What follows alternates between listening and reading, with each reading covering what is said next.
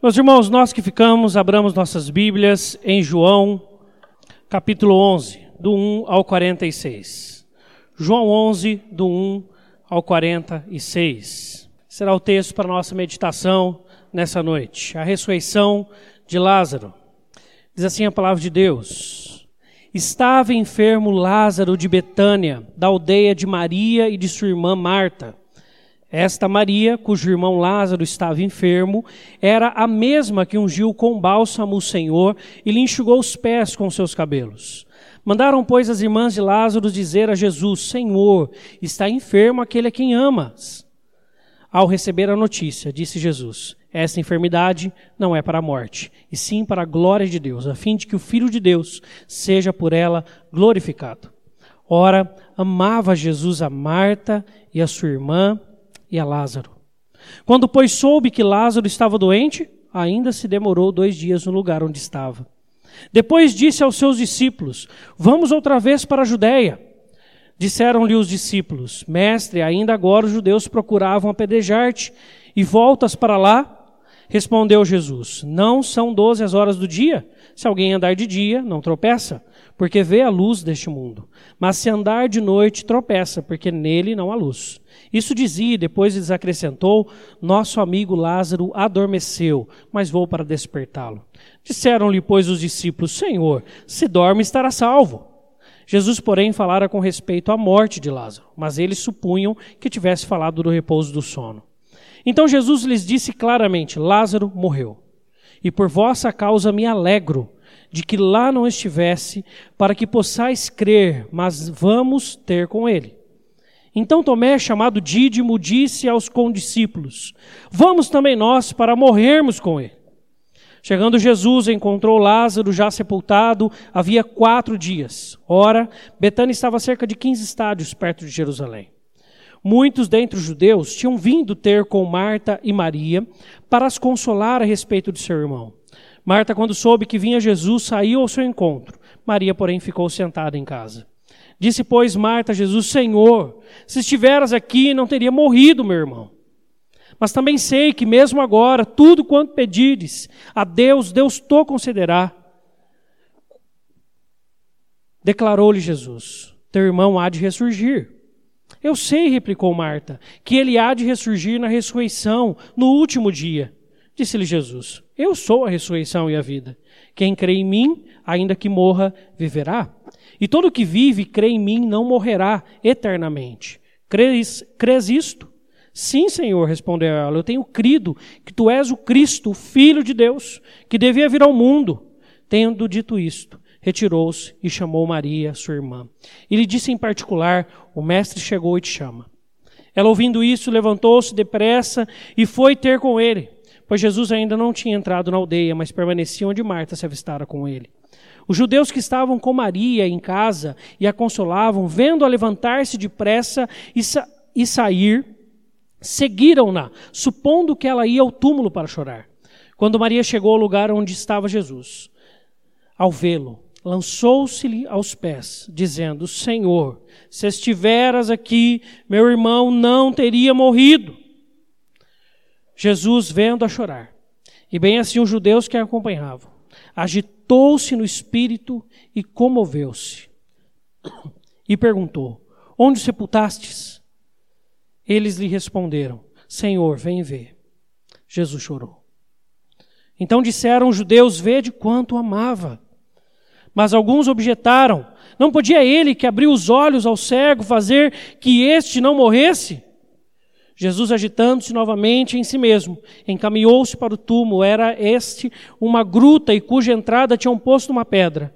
Então ordenou Jesus: Tirai a pedra. Disse-lhe Marta, irmã do morto: Senhor, já cheira mal, porque já é de quatro dias. Respondeu-lhe Jesus: Não te disse eu que se creres verás a glória de Deus? Tiraram então a pedra. E Jesus, levantando os olhos para o céu, disse: Pai, graça te dou, porque me ouviste. Aliás, eu sabia que sempre me ouves. Mas assim falei por causa da multidão presente, para que creiam que tu me enviaste. E tendo dito isso, clamou em alta voz: Lázaro, vem para fora. Saiu aquele que estivera morto, tendo os pés e as mãos ligados com ataduras e o rosto envolto num lenço. Então lhes ordenou Jesus: Desatai-o e deixai-o ir. Muitos, pois, dentre os judeus que tinham vindo visitar Maria, vendo o que fizera Jesus, creram nele. Outros, porém, foram ter com os fariseus e lhes contaram dos feitos que Jesus fizer, realizara. Vamos orar? Feche seus olhos. Convido você para orar nesse instante. Peço que Deus fale ao seu coração mais uma vez nessa noite. Deus está aqui. Pai, humildemente rogamos que o teu Espírito, que é o único que pode falar aos nossos corações, fale a nossa vida mais uma vez nessa noite e toque o nosso coração. Em nome de Cristo Jesus oramos. Amém. Quem sabe você conheça ou já tenha ouvido falar sobre C.S. Lewis. Você deve ter visto alguns filmes de Nárnia, né? E você deve ter acompanhado um pouco dessa saga que ele escreve histórias, trazendo a realidade bíblica para um contexto de fábula, um contexto ali que ele traz para as crianças. Só que uma amiga de C.S. Lewis pouco conhecida é esta mulher, Dorothy Sayers. Ela viveu entre 1893 e 1957. Ela é uma das primeiras mulheres a frequentar a conceituada Universidade de Oxford. Ela escrevia ficção policial. Ela também é uma escritora, mas escrevia, o, o gênero dela era ficção policial. E o principal personagem dela era o Peter Winsey era um detetive aristocrático, solteiro e solitário, um camarada rude, que ninguém gostava de estar perto, mas um ótimo detetive e que solucionava muito bem os crimes que eram postos na mão dele, assim como ela escrevia sobre ele. É interessante que depois de um tempo que Dorothy Sayers está escrevendo esses livros dela, ela lança também uma coadjuvante. E essa coadjuvante chama-se Harriet Vane, mulher alta, não muito bonita, que é uma das primeiras mulheres a frequentar a Universidade de Oxford. Ela coloca ali, é, é, descreve essa mulher no, no livro, e, a, e, as, e as descrições que ela traz sobre essa mulher são muito parecidas com ela mesma, com quem a própria Dorothy Sayers é.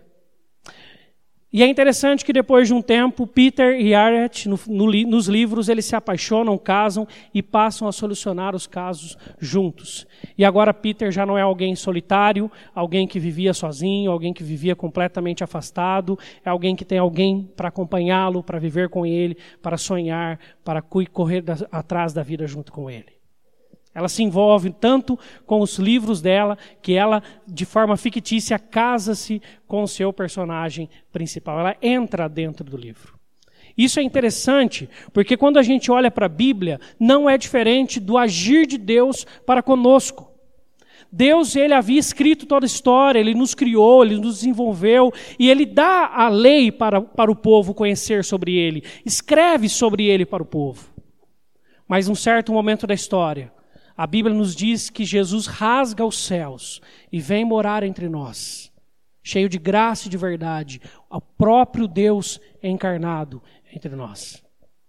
E essa realidade precisa ser muito bem compreendida, porque se compreendermos bem, isso trata muito bem o nosso coração do que Jesus veio fazer na minha e na sua vida ao descer do céu. Por isso é importante nós entendermos um pouco desse contexto. Do texto que lemos no começo do culto, João 1, de versículo 1 e versículo 14, nos dizem: No princípio era o Verbo, e o Verbo estava com Deus, e o Verbo era Deus, mostrando a eternidade, a divindade de Jesus. E o Verbo se fez carne e habitou entre nós, cheio de graça e de verdade. E vimos a sua glória, glória como do unigênito do Pai. Para fazer um paralelo aí, Dorothy, que é escritor, e Peter, que é quem é, é, o autor, o personagem principal, é a mesma relação da lei e do povo de Deus. A lei que o povo tinha, que Moisés foi lá no monte e desce com a lei para apresentar ao povo quem Deus é, o eu sou. Ele chega então para trazer um escrito, uma carta sobre Deus. Alguém aqui vivenciou a realidade do namoro com cartas? Levanta a mão. Alguém aqui já vivenciou? Estou vendo aqui uma pessoa, duas, três. Olha que legal.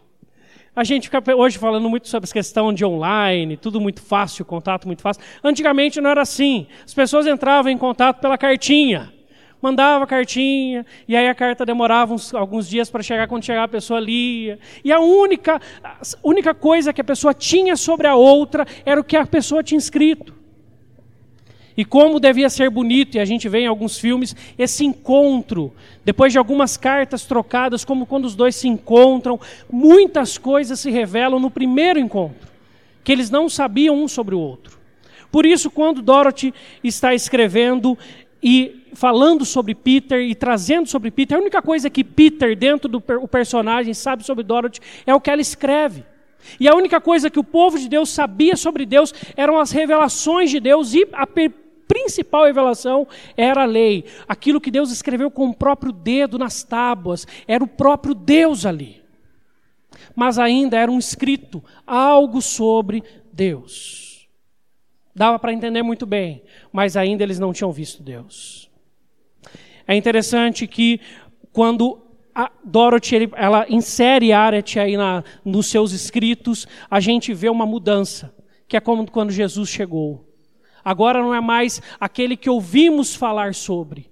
Não é mais a glória da lei que precisa ser vivenciada e observada. Agora nós podemos olhar face a face, olhar nos olhos do próprio Deus e viver com Ele. O Deus que se fez carne. Por isso, Jesus ele é o Deus encarnado entre nós. Quando ele desce para viver entre nós, ele vem experimentar o que eu e você vivemos. Ele vem não só porque ele já sabia todas as coisas, mas ele vem também provar para nós e mostrar para nós um ser de um homem perfeito diante do Pai. E ele vem então experimentar das nossas dores, das nossas limitações e das nossas fraquezas e das nossas alegrias. E Jesus vive entre nós. Esse texto é repleto, o texto que lemos, repleto dessa realidade. Jesus tinha amigos. Algumas pessoas que eram mais chegadas a ele que outras, entre os próprios discípulos. Tinha alguns que eram um pouco mais próximos, alguns que iam até Jesus em alguns lugares que outros não iam. Quando Jesus está no Getsemane, ele convida alguns para estar próximo a ele, outros ele deixa um pouco mais distante. Jesus, ele tem pessoas mais próximas. E não só entre os discípulos, mas existe uma família na cidade de Betânia, uma família muito importante para Jesus, uma família muito amada. Lázaro, Maria e Marta. Três irmãos. Não cita o caso de eles terem pais, mas cita que os três viviam juntos. E eles eram grandes amigos de Jesus. Grandes amigos de Jesus. Por isso eu queria que hoje nós pudéssemos entender um pouco dessa realidade do Deus encarnado que Ele entende a nossa dor, mas que Ele não deixa de ser Deus. Que Ele sorri com a gente, sem deixar de ser Deus que Ele é. E isso é maravilhoso para nós. Primeiro, a realidade que nós vemos no texto é Jesus, Deus entre nós. Deus entre nós. Existe um contraste muito interessante no versículo 5 e 6. O versículo 5 diz: Ora, amava Jesus a Marta e sua irmã e a Lázaro. E essa expressão amava é no sentido total de um amor profundo, enraizado. A ideia que conota esse amor aqui é como se fosse alguém da família. Jesus é como se fosse um quarto irmão deles. Mas o irmão mais velho, o irmão, o senhor de todas as coisas, ele tem um, eles têm um total respeito por Jesus, uma total admiração por Jesus, ser Senhor e Mestre. Eles vão declarar isso à frente, mas Jesus é achegado. Jesus é próximo. E é legal quando nós vemos um outro texto onde Maria está ali a, a, a, sentar e a ouvir Jesus em casa, e Marta está agitada de um lado para o outro, organizando as coisas, porque Jesus e os discípulos estavam ali. Marta tem tanta proximidade com Jesus que ela ousa virar para Jesus e falar assim: Jesus, manda Maria, minha irmã, vir conversar, vir me ajudar, parar de conversar aí. Ela precisa me ajudar. Está difícil servir aqui sozinho. E aí Jesus, com toda aquela com todo aquele jeito doce dele, vira para Marta e fala: Marta, você está muito preocupada, você é muito agitada. E o texto a gente vê, quem corre atrás de Jesus primeiro é Marta. Ela tem um jeito diferente, ela, ela, é, ela vai à frente, ela não consegue ficar quieta. Você conhece alguma mulher que não consegue ficar quieta? Alguém conhece? Eu não conheço nenhuma, não conheço nenhuma, conheço nenhuma. E conheço homens também que são assim. Homens que conseguem ficar quietos, vão, falam, às vezes nem pensam para falar. Marta era assim. Maria já era mais um pouco quedada, um pouco mais quieta. mais reflexiva. E na hora da dor, as duas experimentam esse mesma, essa mesma perspectiva, essa mesma reação para com Jesus. Mas o interessante é nós vermos que apesar de Jesus ter tanta proximidade, e depois quando nós vamos mais à frente e vemos a reação de Tomé, a gente vê que não é só Jesus que era próximo. Os próprios discípulos tinham esses três irmãos por grande estima. Mas nós vemos que o versículo 6 nos narra: quando, pois, soube que Lázaro estava doente, ainda se demorou dois dias no lugar onde estava. Que amigo é esse? Que amor é esse? Nós vamos ver um pouco mais à frente no texto que os discípulos acreditaram, talvez, que Jesus não tinha ido para ver Lázaro, para curá-lo, para cuidar dele, para estar junto com a família nesse momento de dor, talvez por medo, porque os judeus já estavam começando a querer persegui-lo. Não tinham decidido de fato, mas já estavam impondo algumas perseguições e tentaram apedrejá-lo já, pelo menos na narrativa de João, duas vezes antes deste fato. Por isso eles falam: não vamos para a Judéia, onde ficava Betânia. Vamos ficar por aqui. E aí Jesus vira para eles e fala: Nós vamos para lá. Mas Jesus demora dois dias para tomar essa decisão. E ainda da onde Jesus está, que é na Galileia até a Judéia, demora mais dois dias para chegar. Jesus sabe muito bem de todas essas coisas e sabe que vai demorar quatro dias para estar com aquele a quem ama. Querido, se a gente olhar de forma fria, parece um contraste de sentimentos. Parece que Jesus não é tão sincero assim no seu sentimento. Só que o texto já nos deixa muito claro no versículo 4. Ao receber a notícia, disse Jesus: Esta enfermidade não é para a morte, sim para a glória de Deus, a fim de que o Filho de Deus seja por ela glorificado. Jesus sabia muito bem, todas as coisas já estavam nas suas mãos. Quando Lázaro lá morre, Jesus já sabe que Lázaro morreu. Jesus já sabe de todas as coisas. Ele é Deus. Ele não tem um pingo de dúvida da sua divindade. Mas ele é um Deus entre homens. E aí, quando a gente olha Tomé e Marta, a gente vê um de nós. Primeiro Tomé, então Tomé, chamado Dídio, disse aos condiscípulos: Vamos também nós morrermos com ele. E não é assim que reagimos, e verdadeiramente. Se você já perdeu alguém muito próximo, um amigo que você tem autoestima, algum familiar que você gosta muito, você sabe a dor dessa perda. Você conhece. Você sabe quanto isso dói no seu coração. Quantas lágrimas rolaram no seu rosto. E Tomé, aqui num, num, num, ímpeto, ele fala assim: vamos morrer junto com ele. Então vamos lá, se ele morreu, vamos lá também. Ele é um ser humano. Ele sente. Ele está condoído. A postura de Jesus, por enquanto, é outra. Por enquanto, é a postura de Deus. Deus encarnado. Não é diferente a postura de Marta, versículo 20 a 27 nos narra. Marta, quando soube que vinha Jesus, saiu ao seu encontro. Maria, porém, ficou sentada em casa. Disse, pois, Marta a Jesus: Senhor, se estiveras aqui, não teria morrido meu irmão.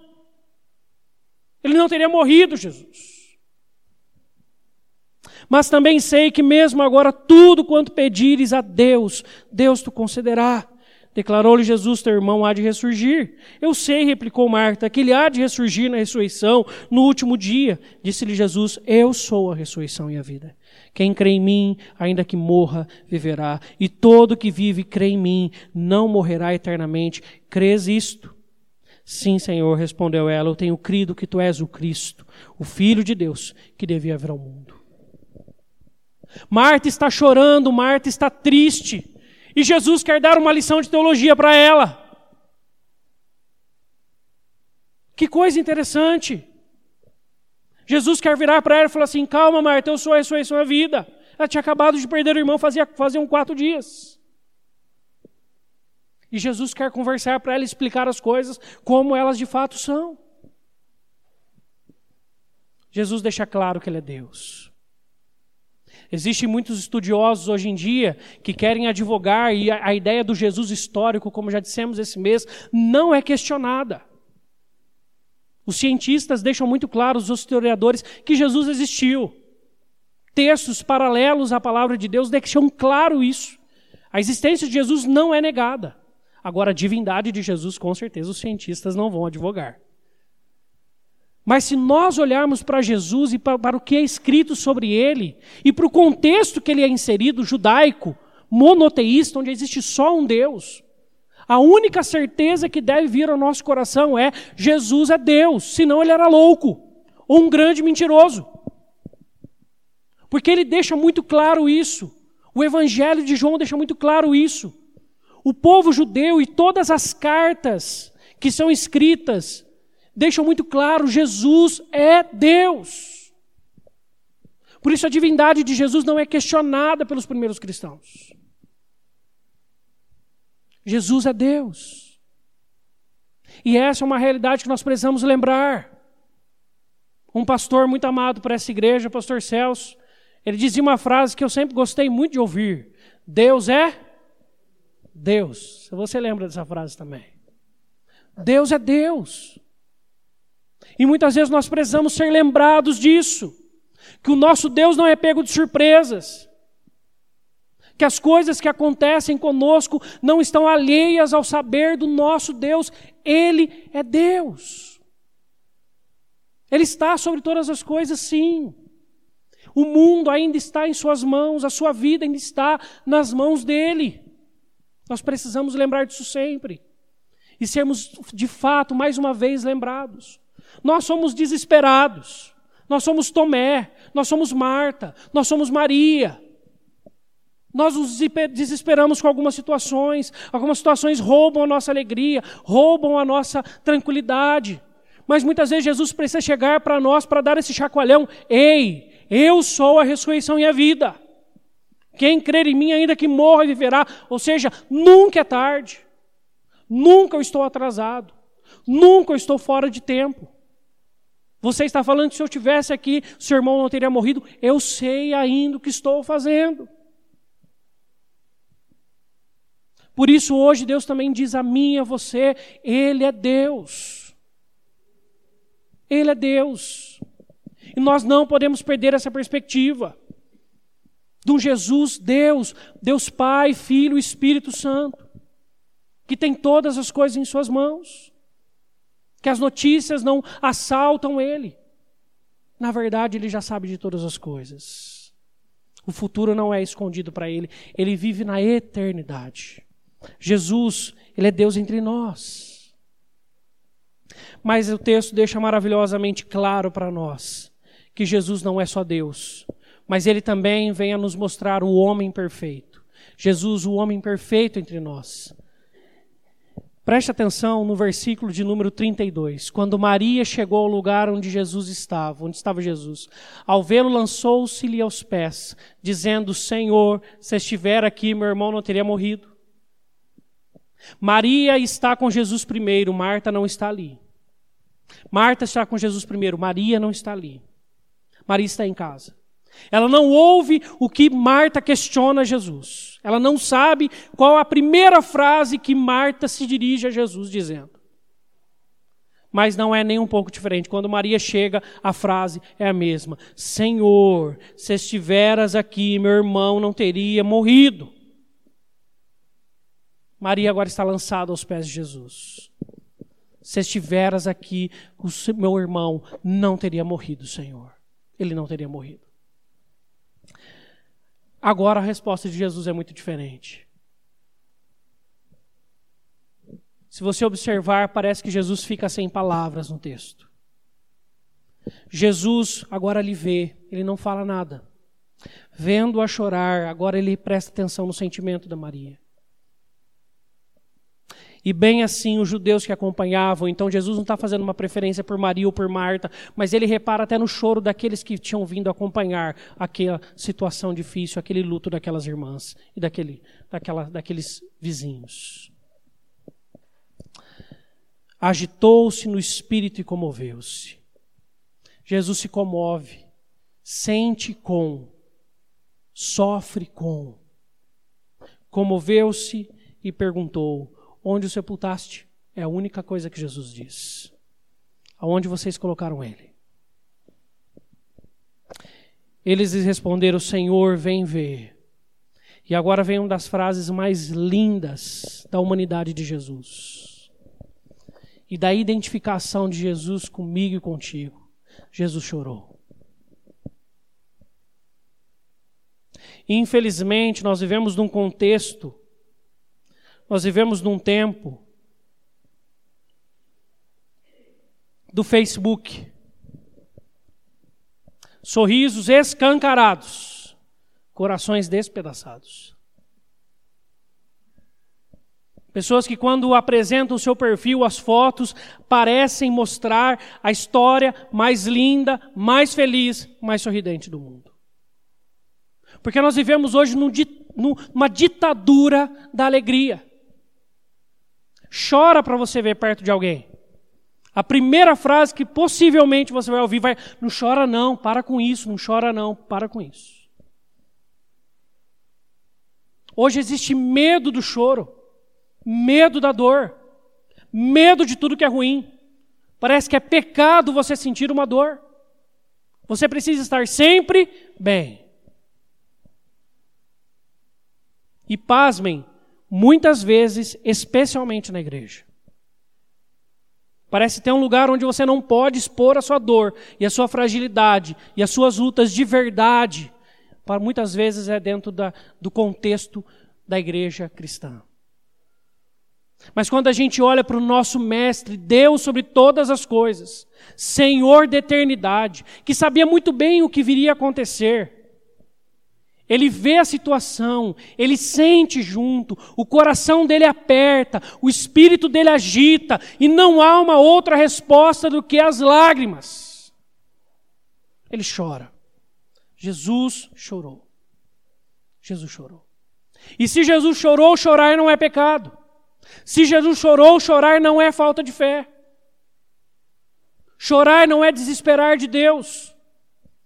Não é abandono de Deus, ao contrário.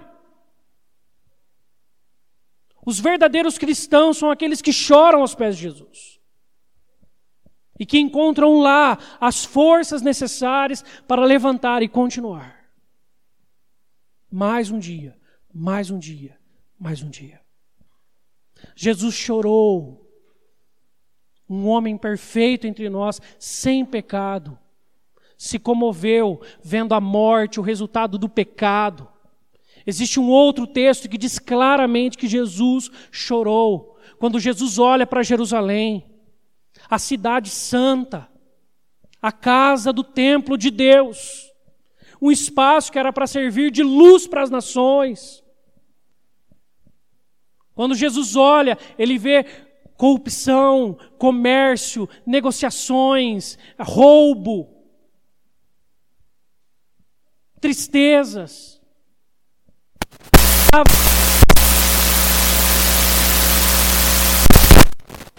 E Jesus chora ao ver Jerusalém. Jesus sabia porque ele estava ali.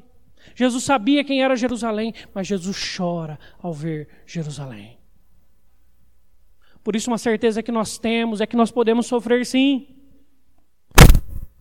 Porque se nós não pudéssemos sofrer, Deus não permitiria que salmos como 13 e 14 fossem escritos na Bíblia.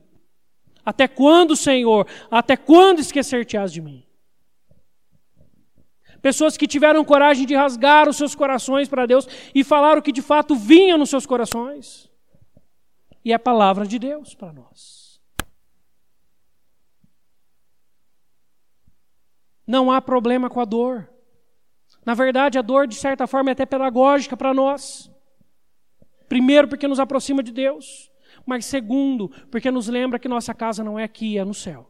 Lá não haverá dor, lá não haverá lágrima. Mas enquanto aqui estivermos, infelizmente, meus irmãos, eu tenho que declarar isso para vocês. Nós choraremos. E como que para permitir que nós chorássemos em Sua presença, Jesus chorou. E o texto ainda nos diz: eles responderam, Senhor, vem ver. Jesus chorou. Então disseram os judeus: Vede o quanto amava. Vede, ele chorou. Existe sentimento no seu coração. Ele chorou. Jesus é o homem perfeito que vem mostrar para mim e para você que Ele está conosco e que Ele não nos desamparou. Da mesma forma que Ele é Deus que tem todas as coisas em Suas mãos, Quando você está passando por tribulações, Ele está contigo. Quando você chora, Ele chora contigo. Quando você sorri, Ele sorri contigo. Quando você pede perdão, a Bíblia nos diz, em Lucas 15, 10, que quando um pecador se arrepende, há júbilo diante dos anjos de Deus. A pergunta é: os anjos ficam de frente para quem? Pro, os anjos no céu ficam de frente para Deus. Se há júbilo diante dos anjos, é porque o júbilo nasce no coração de Deus. Deus se alegra. Deus não é um Deus estático no seu trono, que vive nos olhando e fazendo o que Ele bem quer, como se fôssemos fantoches em Suas mãos. Mas é um Deus que se envolve conosco. É um Deus que chora, que sorri, que se alegra conosco. Que vivencia tudo que vivenciamos, sem deixar de ser Deus. Sem deixar de saber por que Ele está fazendo todas as coisas. Sem deixar de ter toda a sua vida nas Suas mãos sem deixar de uma vírgula da sua vida estar dentro do plano perfeito dele para mim, para você. Que coisa incrível. Que coisa incrível.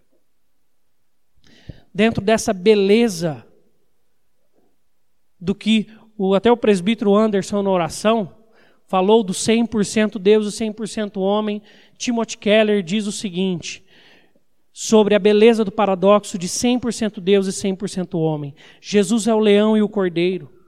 Apesar de suas reivindicações elevadas, ele nunca é pretensioso. Você nunca o vê tirar proveito da própria nobreza. Embora absolutamente acessível aos mais frágeis e desolados, ele nada teme diante do corrupto e do poderoso. Ele tem ternura sem fraqueza, força sem aspereza, humildade sem a menor insegurança autoridade resoluta, sem a sombra de interesse próprio, santidade e convicções infinitas, sem nenhum distanciamento, poder sem insensibilidade. Ninguém ainda descobriu a palavra que Jesus deveria ter dito, mas não disse. Ele é cheio de surpresas, mas são todas surpresas da perfeição. Por isso eu e você podemos abrir o nosso coração para esse Deus. Primeiro, tendo a certa convicção de que Ele se importa sim com aquilo que sentimos e que Ele quer que tenhamos total tranquilidade de rasgarmos os nossos corações diante dele, porque Ele é homem, na pessoa do Filho, Ele sabe o que nós passamos. Hebreus nos fala que Ele foi tentado a nós como nós em todas as coisas ele pode se compadecer de nós. Ele pode se compadecer de nós. Mas ao passo que ele não é como um amigo, como esses amigos que vieram para chorar junto aqui, que só podiam chorar e mais nada. Como eu e você fazemos muito bem velório. Tem algumas pessoas que chegam em mim e falam assim: Pastor, eu não sei o que fazer quando eu estiver no velório, eu não sei o que falar. Eu falei: Meu irmão, vai lá que você é a pessoa perfeita. Esteja sempre em todos os velórios que você puder. Se você não sabe o que falar, você é a pessoa perfeita. Porque o problema é quando a gente quer começar a explicar Deus dentro dos velórios. Lugar de velório é lugar de choro, lugar de respeito,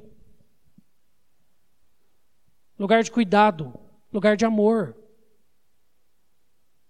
Precisamos aprender a respeitar mais.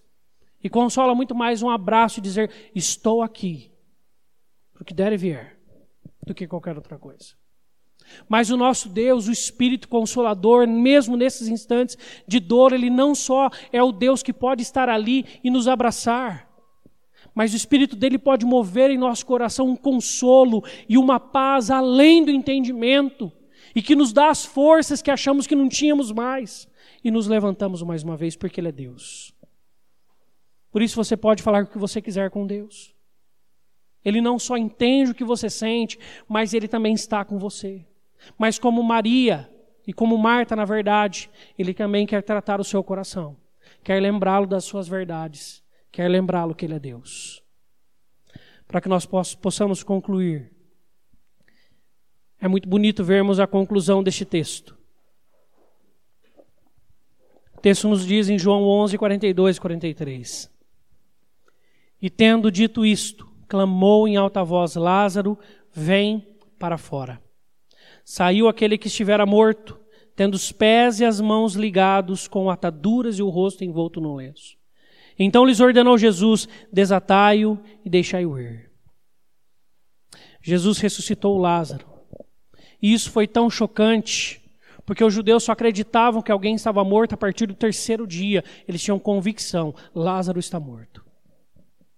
Ele ressuscitar é um verdadeiro milagre. E aí Jesus, sabendo de todas essas coisas, ainda nós não entendemos muitas vezes o que Jesus vira para o próprio Pai e fala assim: Pai, eu estou falando aqui em voz um pouco mais alta para que eles saibam que isso está acontecendo por mim. Para que eles saibam que o Senhor me enviou. Para que eles saibam disso. E dentro disso, Jesus vira para o túmulo, pede para abrir e fala: Lázaro, vem para fora. Eu gostei muito de um dia de ouvir que Jesus fez questão de dizer o nome de Lázaro, porque se ele só tivesse dito vem para fora, vinha todos os mortos lá naquele cemitério. Então ele, ele precisa especificar. Porque ele tinha poder para isso, queridos. Não lhe faltava poder. E ele diz: Lázaro, vem para fora. E o texto nos diz que ele pede para que pudessem desatá-lo e deixai-o ir. Ele está livre, deixem ele ir, ele está vivo, eu lhe dei vida. Mas a vida de Lázaro, como a nossa vida também, custou a vida de Jesus. O texto nos diz na sequência: Outros, porém, foram ter com os fariseus e lhes contaram dos feitos que Jesus realizara. O versículo 53 fala: Desde aquele dia resolveram matá-lo. Desde o dia que ouviram falar sobre a ressurreição de Lázaro, decidiram matá-lo. Não querem mais prendê-lo, não querem mais criticá-lo, não querem mais argumentar contra ele, eles querem matá-lo.